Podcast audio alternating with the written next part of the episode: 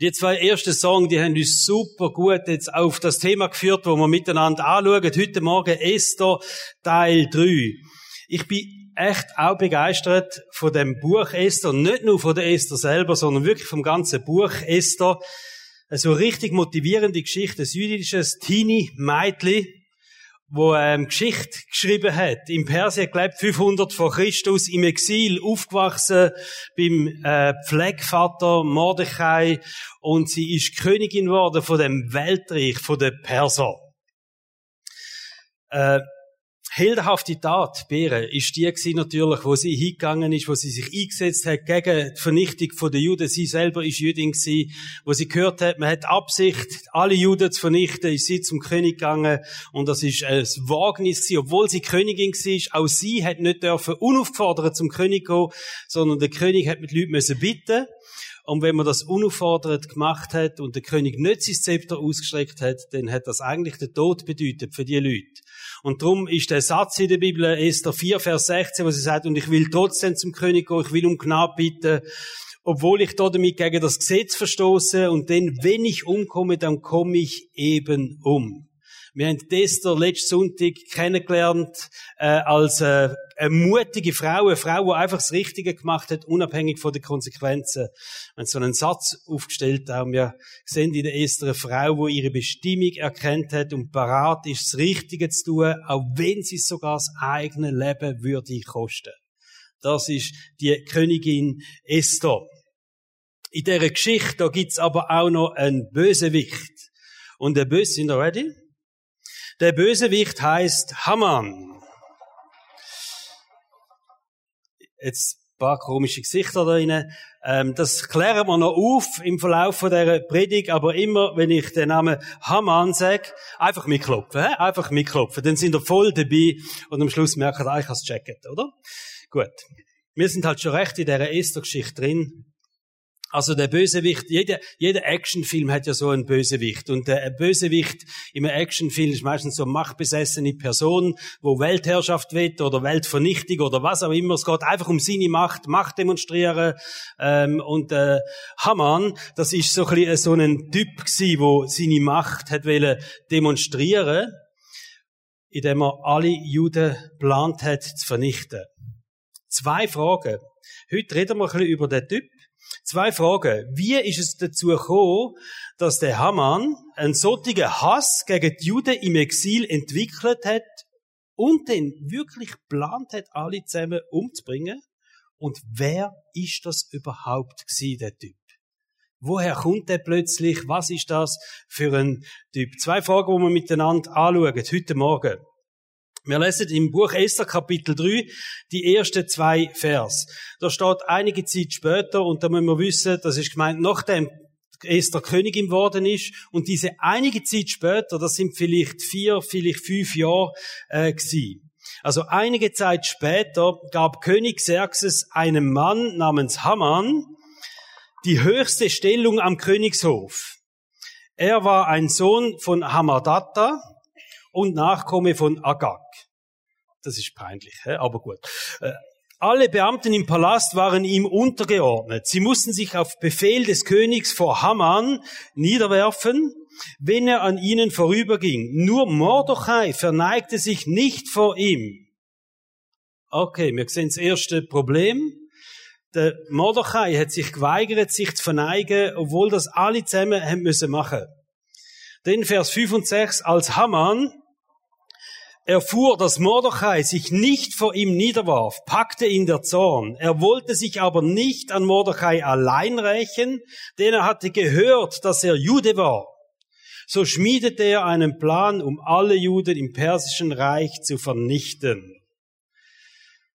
Also man versteht, da haben sich eigentlich alle verneigt, außer der Mordechai. Und es hat auch noch andere Juden gehabt, wo sich vermutlich auch verneigt haben. Der Mordechai hat es nicht gemacht.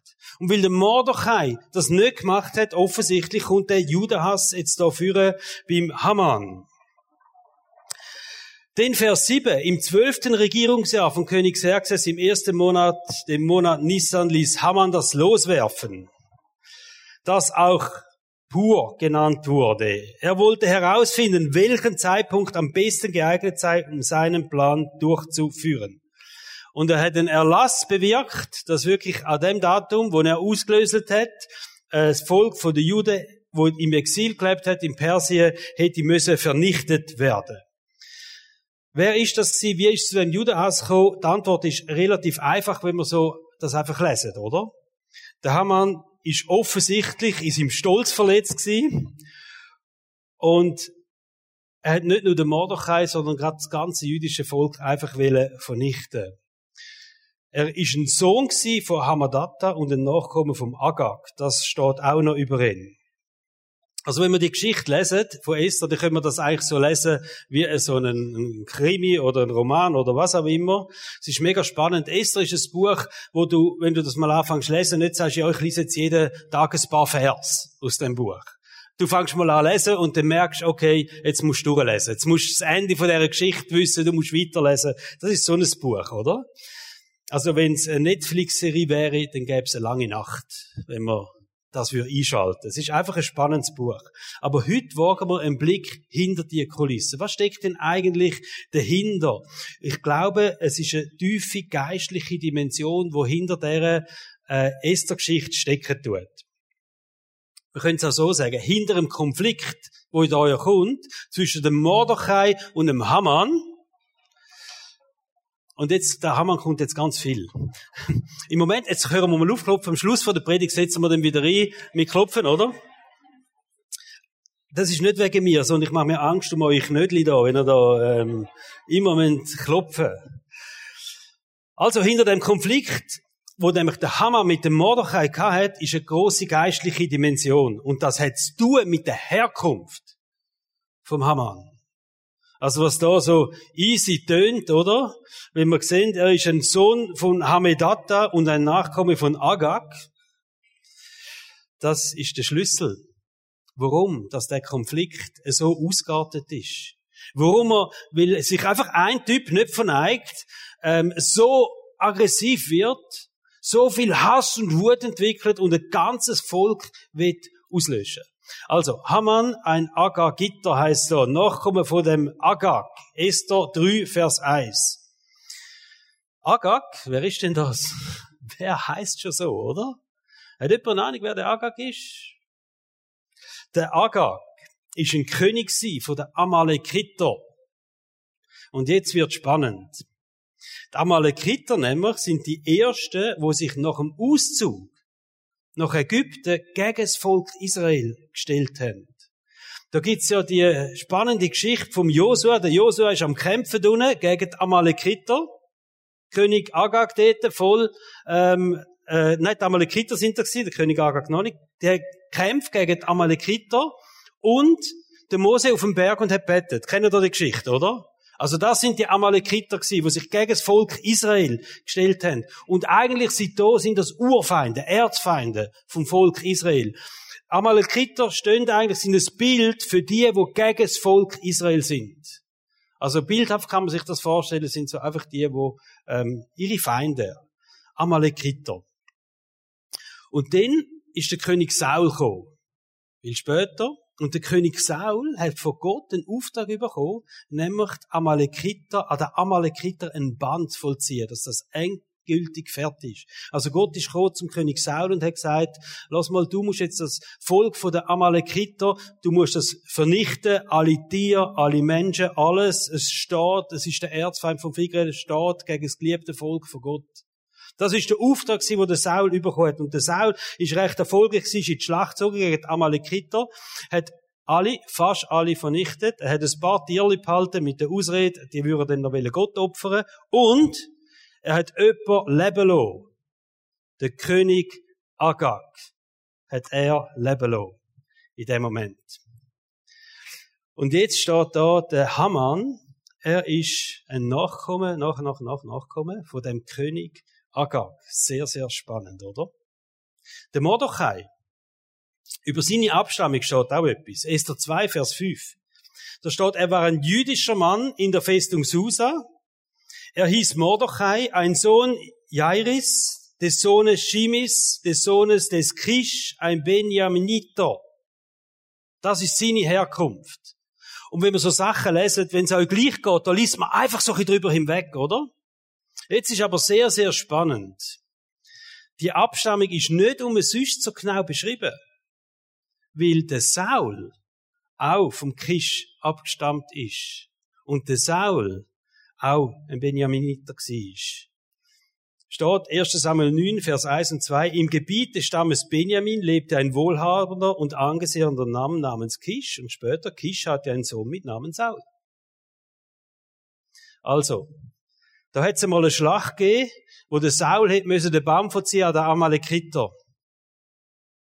Viele, viele Jahre später, 500 Jahre später, hat es einen Typ gegeben, Haman, der ist von dem König Agag abgestammt, wo dort verschont worden ist. Und es hat einen Typ gegeben, Mordechai, der hat im Exil gelebt, der hat die gleiche Abstammung gehabt wie der König Saul. Wenn wir da sehen, da dreht sich etwas aus, eine Fortsetzung von dem, was der Saul nicht zu Ende geführt hat im Namen von Gott. Kommt jetzt der Konflikt wieder raus mit diesen zwei Männern, mit dem äh, Mordechai und mit dem Haman. Und da müssen wir jetzt die geistliche Dimension dahinter verstehen, hinter dem Konflikt. So ein, sie machen das zu Ende, sie führen das weiter, was der Saul nicht zu Ende geführt hat. Und da ist eine große äh, eine, eine geistliche Dimension dahinter. Das heißt, da ist ein Kampf auch in der unsichtbaren Welt, oder? Der Haman ist ein Repräsentant von der Amalekiter, man stellt sich gegen das Volk von Gott. Der Mordechai ist ein Repräsentant in dem Konflikt fürs Volk von Gott. Und daher der tiefe Hass, wo da war. Und das müssen wir uns wir können auch, wenn wir die Geschichte anschauen vom Volk Israel, das ist übrigens im Buch Esther das erste Mal in der Geschichte, wo beabsichtigt worden ist, das komplette Volk der Juden zu vernichten ist ja im Verlauf der Geschichte noch ein paar Mal jetzt passiert, später passiert. Und man kann sich auch fragen, woher kommt das? Das ist eine geistliche Dimension dahinter, dass sich der Teufel gegen das Volk von Gott stellt und dass er das will vernichten. Und das haben wir jetzt über viele äh, Jahre, hunderte, tausende von Jahren festgestellt, der Hass gegen das jüdische Volk. Und was aber cool ist, der Grund, warum das nie gelungen ist, weil Gott ist stärker. Der Grund, warum es nie gelungen ist, Gott ist stärker als Macht von der Finsternis. Keine Macht von der Welt wird jemals das jüdische Volk können vernichten, weil es ist Gottes Volk. Keine Macht von der Welt wird jemals Kille können vernichten. Das ist das, was Jesus gesagt hat. Was im Alten Testament das jüdische Volk ist, ist im Neuen Testament Kille. Gemeinschaft von der Gläubigen. Und da hat das Jesus auch nochmal betont. Keine Macht von der Welt wird jemals die Kille können vernichten. Gemeinschaft von der Gläubigen können vernichten. Es gibt zwei Sachen, die sind in der unsichtbaren Welt unantastbar. Das Volk von Gott und Kille. Gemeinschaft von der Gläubigen wie Gott steht dahinter und das ist das, was er primär liebt. Für das geht er. Tatsache ist, der Teufel bekämpft alles, was Gott liebt. Wir sehen das in der Geschichte Esther, oder? Der Teufel bekämpft alles, was Gott liebt. Er ist der Gegenspieler im Reich von Gott. Er versucht kaputt zu machen, was Gott liebt. Der primäre Feind vom Teufel bist nicht du, sondern Gott. Der Hass, der ganze Hass in der unsichtbaren Welt lehnt sich auf gegen Gott, gegen alles, was Gott liebt, was Gott geschaffen hat, was Gott schenkt. Das passiert in der unsichtbaren Welt. Und wenn wir uns fürs Reich von Gott einsetzen, wenn wir uns bewusst sind, haben wir den Teufel gegen uns. Das ist so. Wenn wir hingehen und sagen, hey, ich stelle mein Leben Gott zur Verfügung, ich will das Reich von Gott bauen, ich will Jesus nachfolgen, dann hast du einen Gegenspieler. Nicht, weil er per se etwas gegen dich hat. Wenn du nämlich nicht wirst Jesus nachfolgen, wenn du nämlich nicht wirst, will das Reich von Gott bauen, hat er nichts gegen dich. Er hat etwas gegen Gott. Er hat etwas gegen das Reich von Gott. Er hat etwas gegen all das, was Gott liebt. Du kannst davon ausgehen, dass eine finstere Macht versucht zu verhindern, dass du das Reich von Gott baust. Eine finstere Macht wird da sein und wird versuchen zu verhindern, dass du ein Repräsentant von Gott bist, dass du ein Mensch bist, der das Reich von Gott ausbreitet. Viele Probleme, viele Sorgen und viele Krankheiten können, das, das Wort könnt, müsst ihr verstehen, können auch der Grund sein, dass Satan einfach dich hindern will, dass du Reich Gottes baust. Viele Probleme in deinem Leben können einfach auch der Grund sein, weil Satan aktiv wird und sagt, nein, du baust jetzt nicht das Reich von Gott. Nein, ich will nicht, dass du jetzt ein Segen wirst für andere Menschen. Nein, ich will nicht, dass du ein Repräsentant von Gott bist in dem Geschäft oder wo auch immer das du bist. Wir können unser Leben auch in einer Netflix-Serie anschauen. Wir können sagen, spannende Geschichte, viele Zufälle, da passieren Sachen, gute Sachen, Schicksalsschläge, alles. Wir können das so wie, eine, wie wenn ihr einen Film anschauen, oder? Und manchmal, wenn man doch einen Film schaut, sagt er, ja, es ist halt nur ein Film, oder?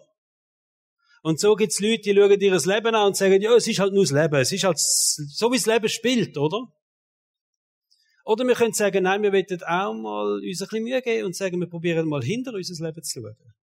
Es ist nicht einfach ein Film, der abläuft, nicht einfach eine Geschichte, die sich ereignet sondern da gibt es eine geistliche Dimension hinter meinem Leben. Da gibt es eine unsichtbare Komponente, eine unsichtbare Macht, wo auch da ist. Wo findet vielleicht gerade so ein geistlicher Kampf, oder? Im Hintergrund statt? Vielleicht jetzt, in deinem Leben. Vielleicht stehst du da voll drin. Epheserbrief, Kapitel 6, Vers 12 und 13 steht, denn unser Kampf richtet sich nicht gegen Wesen von Fleisch und Blut, sondern gegen die Mächte und Gewalten der Finsternis, die über die Erde herrschen, gegen das Heer der Geister in der unsichtbaren Welt, die hinter allem Bösen stehen. Deshalb greift zu den Waffen, die Gott für euch bereithält. Wenn dann der Tag kommt, an dem die Mächte des Bösen angreifen, seid ihr gerüstet und könnt euch ihnen entgegenstellen. Ihr werdet erfolgreich kämpfen und am Ende als Sieger dastehen. Ich lese das nochmal vor.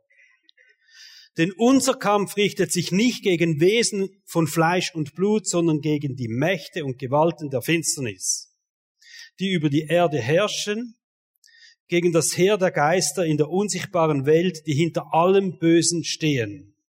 Also da gibt's eine triebende Macht von der Finsternis, wo hinter allem Bösen steht. Auch in deinem Leben kann es sein, dass die triebende Kraft von der Finsternis der Grund ist für viele Sachen, die passieren. Nicht gute Sachen natürlich. Und dann steht drum, greife zu der Waffe von Gott. Wenn dann der Tag kommt, an dem die Mächte des Bösen angreifen, das heißt, es wird so die Tag gehen in dem und in meinem Leben, wo einfach Macht von der Finsternis angreift. Wo sagen, komm los mal jetzt auf den Nati. Er ist eh nicht gut drauf. Steht dich auf wackelige Füße heute. Zack, bumm, gehen wir, oder? Aber es kann auch bei dir sein. Wenn dann der Tag kommt, und er wird kommen, die Tag wird's gehen. Wenn dann der Tag kommt, an dem die Mächte des Bösen angreifen, seid ihr gerüstet und könnt euch ihnen entgegenstellen. Ihr werdet erfolgreich kämpfen und am Ende als Sieger darstellen. Wisst ihr, Jesus ist an das Kreuz gegangen und er hat Macht vor der Finsternis besiegt. Und er hat gesagt, es ist vollbracht und das gilt für jegliche Angriff in deinem Leben von der Macht vor der Finsternis. Da ist bereits ein Sieg errungen. Und drum kommt die Zusage im Epheserbrief, und ihr werdet am Ende als Sieger dastehen, wenn wir erkennen, dass der Kampf ein geistlicher Kampf ist. Und wenn wir den dann eben auch geistlich kämpfen. Wir kämpfen nicht gegen Menschen, primär, die uns böse wollen in unserem Leben, sondern gegen Satan, wo alles dran setzt, dich und mich zum Scheitern zu bringen. Das sagt die Stelle aus. Und jetzt wird ich etwas ganz Wichtiges sagen. Natürlich kämpfen wir auch gegen menschliche Probleme. Du nervst dich vielleicht über irgendwelche Sachen. Wir haben unsere, alle zusammen, wir haben unsere hausgemachten Krisen, Probleme, wir machen Fehler. Ich will dir sagen, nicht jedes Mal, wenn dir etwas im Leben nicht gelingt, nicht jedes Mal, wenn du in deinem Leben ein Problem hast, muss automatisch der Teufel dahinter stecken. Das ist ganz wichtig. Wir können den Teufel nicht für alles verantwortlich machen in unserem Leben, wo wir selber verbockt haben falsche Entscheidungen gefällt haben, uns einfach total daneben benommen haben, und wir sagen, hey, sorry, das ist, bin jetzt einfach ich gewesen. Da kann ich nicht sagen, Teufel ist schuld. Geht nicht, oder? Aber es gibt eine geistliche Dimension in deinem Leben. Es kann sein, dass tatsächlich der Teufel versucht, dich in solche Situationen zu Fall zu bringen.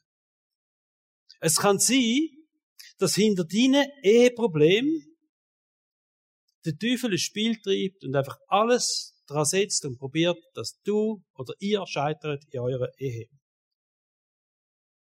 Es kann sein, dass hinter deinen Existenzängsten, die du hast, oder anderen Ängsten, einfach der Teufel dran steckt, da steht, wo alles da setzt, in Spiele treibt und probiert, dich zum Scheitern zu bringen. Es kann sein, dass hinter dem Unglück schlicht und einfach der Teufel dahinter steckt und probiert, dich zum Scheitern zu bringen in dieser Situation, hinter einer Krankheit. Es kann sein, dass du in einem zwischenmenschlichen Konflikt stehst.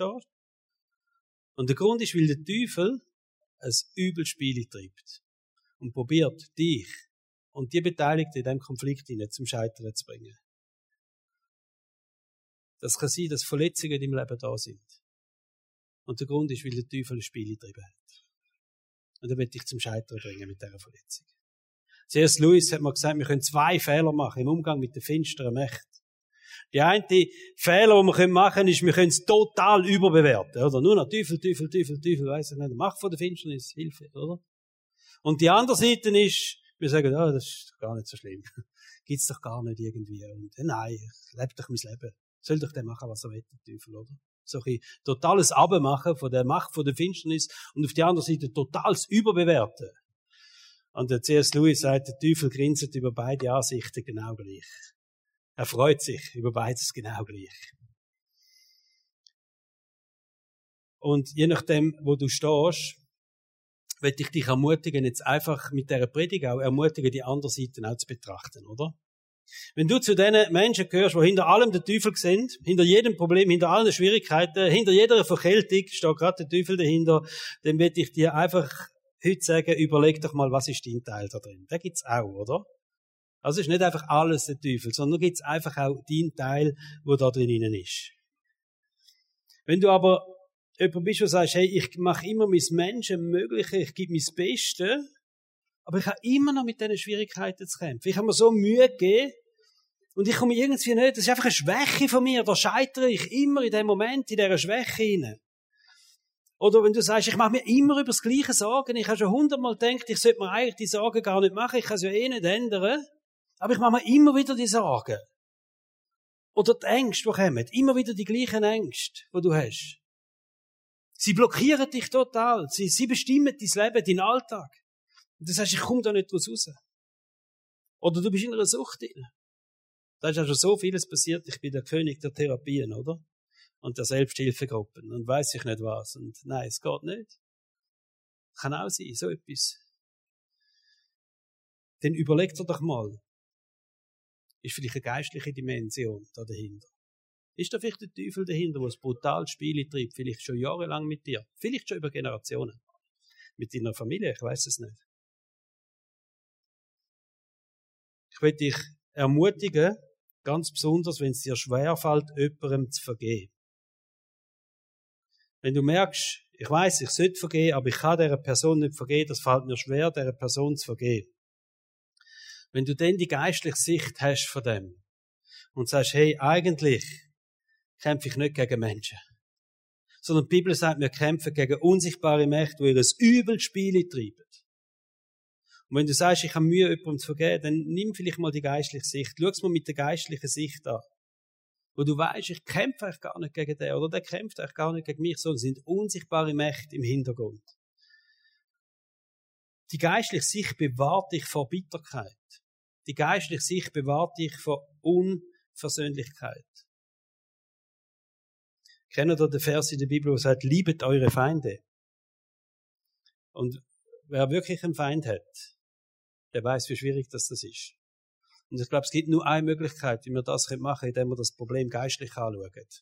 Nicht auf der menschlichen Ebene, sondern auf einer geistlichen Ebene. Und dann schaffen wir es, dass wir können sagen, wir können auch solche Menschen gerne haben.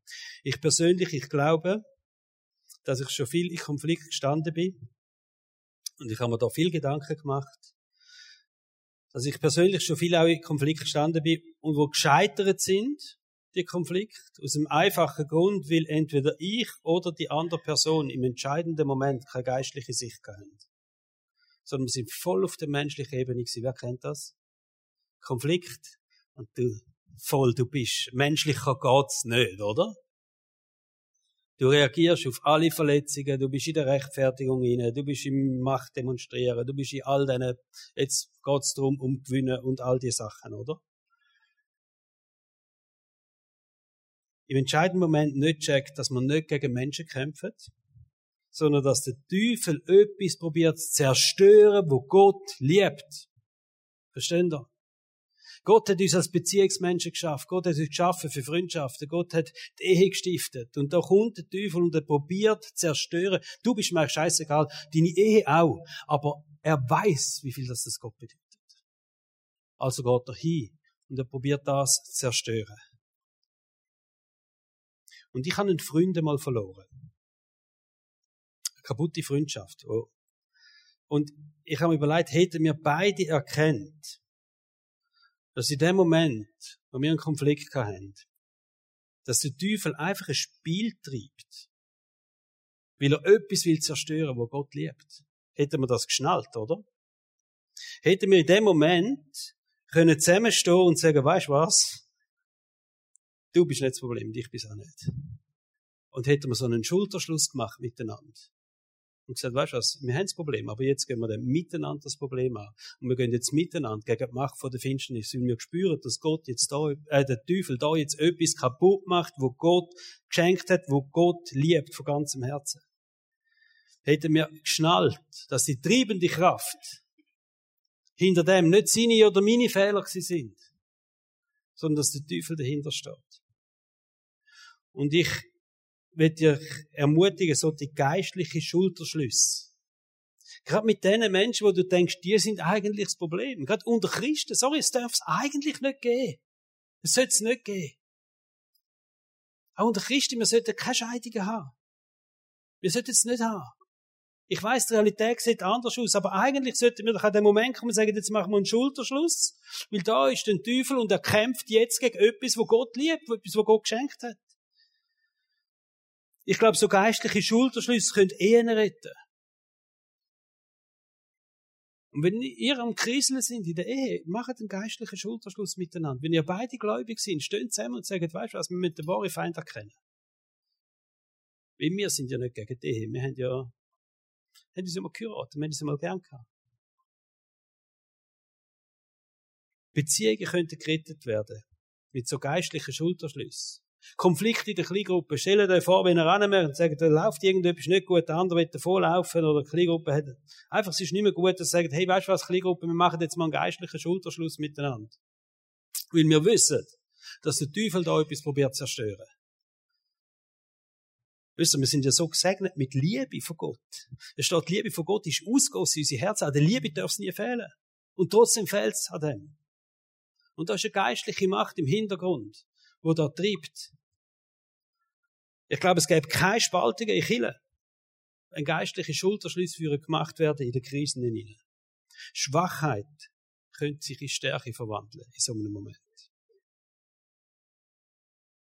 Und das ist ein Challenge, gell? Für uns alle.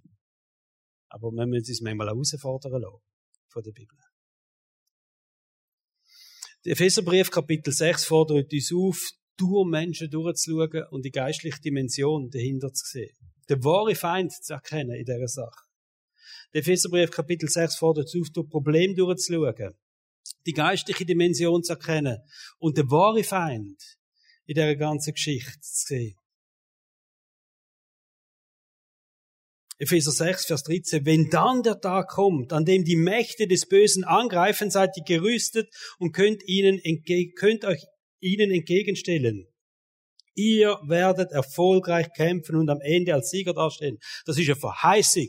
Wenn wir einen geistlichen Kampf geistlich kämpfen, werden wir am Schluss gewinnen und als Sieger dastehen.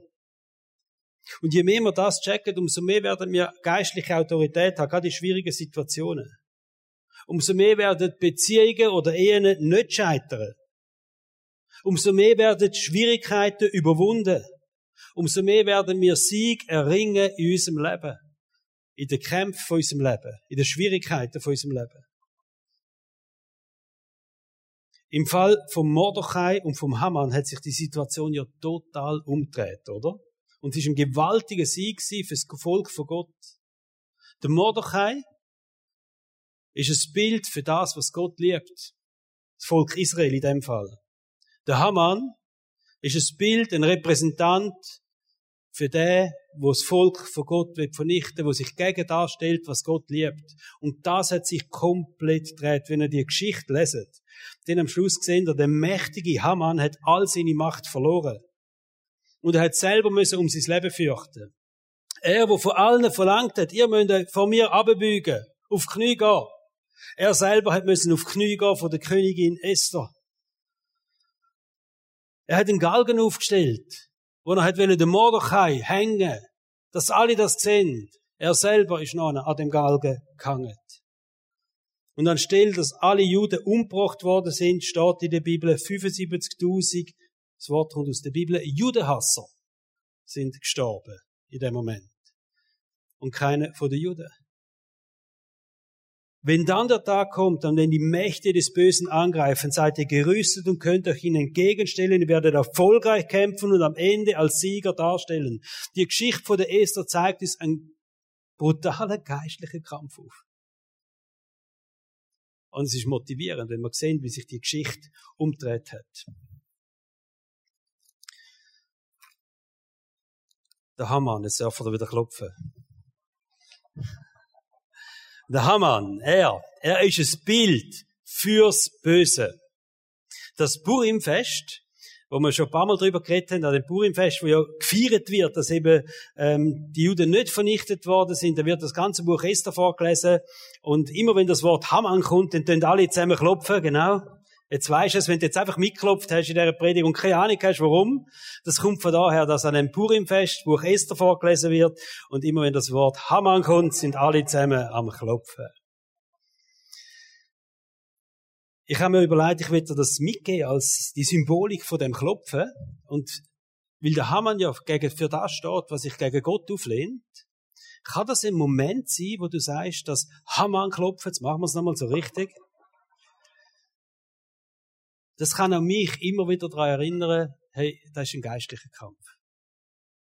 Und dass vielleicht, wenn du ein schwieriges Telefon hast, wenn du irgendetwas nicht gut läuft, wenn du in einen Konflikt stehst, dass du vielleicht so machst und sagst, Nati, Haman. Mach von der Finsternis ein geistlicher Kampf. Vielleicht als Ehepaar, kurz bevor es eskaliert, fängt einer an klopfen. Und der zweite merkt, oh ja, Scheiße, geistlicher Kampf. Nimm das mit, das Klopfen. Das Klopfen wird ja übel, es gibt ja ganz komische Sachen, wo die Leute alle klopfen, aber wir klopfen jetzt für das, was wir die Macht von der Finsternis erkennen. Also, wenn du mit jemandem telefonieren bist und merkst, es läuft nicht gut, klopfen. Und sagst, hey, geistlicher Kampf, Achtung. Und an dem Haman, äh, an dem, ja, darf ich klopfen? Haman. Auch wenn es ein Versprecher war, am Purimfest. Da wird ja gefeiert und am Purimfest wird gefeiert, dass Macht von der Finsternis nicht gesiegt hat. Sondern dass Gott gesiegt hat, wird da gefeiert. Es wird gefeiert, dass das jüdische Volk nicht vernichtet worden ist, sondern das überlebt hat. Das wird gefeiert. Und ihr wisst, da gibt es verschiedene Sachen, die man Purimfest macht, aber was macht man hauptsächlich oder macht man auch? Süßigkeiten. Wer hat Süßigkeiten heute schon vermisst? Also, darf ich äh, das Welcome-Team führen bitte und Süßigkeiten verteilen. Jetzt werden die Süßigkeiten verteilt und die haben heute eine spezielle Bedeutung. Also, ich bitte euch, die nicht jetzt zu essen. Hm? Also nicht, wenn die kommen, ich weiß, wie schwierig das für die einen Leute ist. Es läuft manchmal so völlig automatisch, man kann es gar nicht kontrollieren. Aber jetzt einfach nicht essen. Wir, sie verteilen jetzt die Süßigkeiten, können Körbli einfach dort reingeben. Und dass jeder so eine Süßigkeit den hat, Hat, jetzt haben wir zu viel. Ihr müsst von, drei von ganz links durchgehen. Genau. Jetzt haben wir es genug gemacht. Gut, also die werden jetzt verteilt, die Süßigkeiten. Die Band darf auch schon mal führen kommen, darf sich ähm, einrichten. Sobald ihr Süßigkeiten habt, darf ihr dafür kommen, Michele.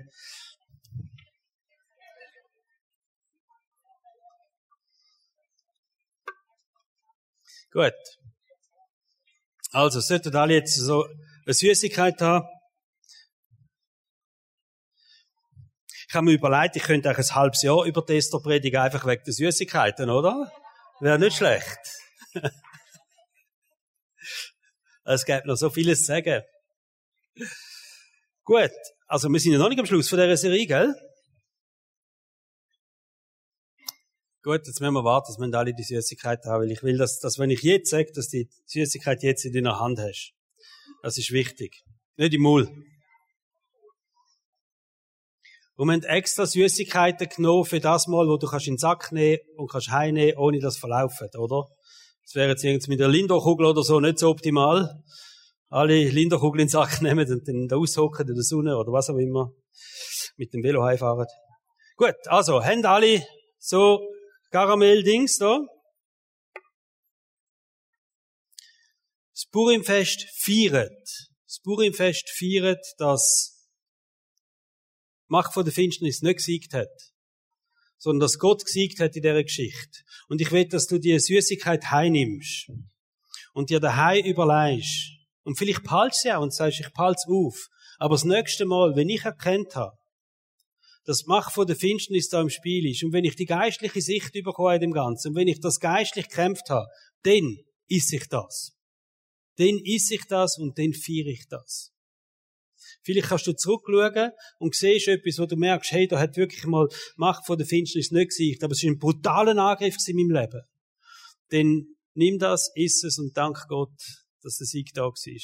Und vielleicht, ich will da nicht, dass irgendwelche äh, Süchte entstehen, aber vielleicht kannst du das zur Gewohnheit machen. Süßigkeiten, irgendetwas, oder? Und sagst und einfach so ganz bewusst und sagst, ich feiere das, wenn die Macht von der Finsternis nicht gesiegt hat in meinem Leben. Dann feiere ich das und dann esse ich das. Und es kann auch sein, dass ihr als Ehepaar heute Nachmittag zusammenhöckelt und miteinander beide die Sachen im Hosensack führen nehmen und sagen, weißt du was, das essen wir jetzt miteinander. Wir feiern das ähm, so und so lang sind wir zusammen. Ich mag mich erinnern, haben Hochzeitstag gefeiert, Martin Sonja, 50 Jahre geheiratet, das ist so etwas wert, oder? Da ist eine Menge geistlichen Angriff da gewesen, oder immer noch da, und einfach den Sieg dürfen zu haben in dem Sinne und sagen, und wir feiern den Sieg von Gott über allem und essen das ganz bewusst miteinander. Also, nehmt für heute die Süßigkeit heim, nächstes Mal dürfen wir das wieder da essen, und ähm, denkt dran, einfach das als feiern. Der Sieg ist uns geschenkt im Namen und in dem, was Jesus für uns gemacht hat, am Kreuz auf Golgatha. Kommen wir stehen auf und beten miteinander. Ja, großen Applaus.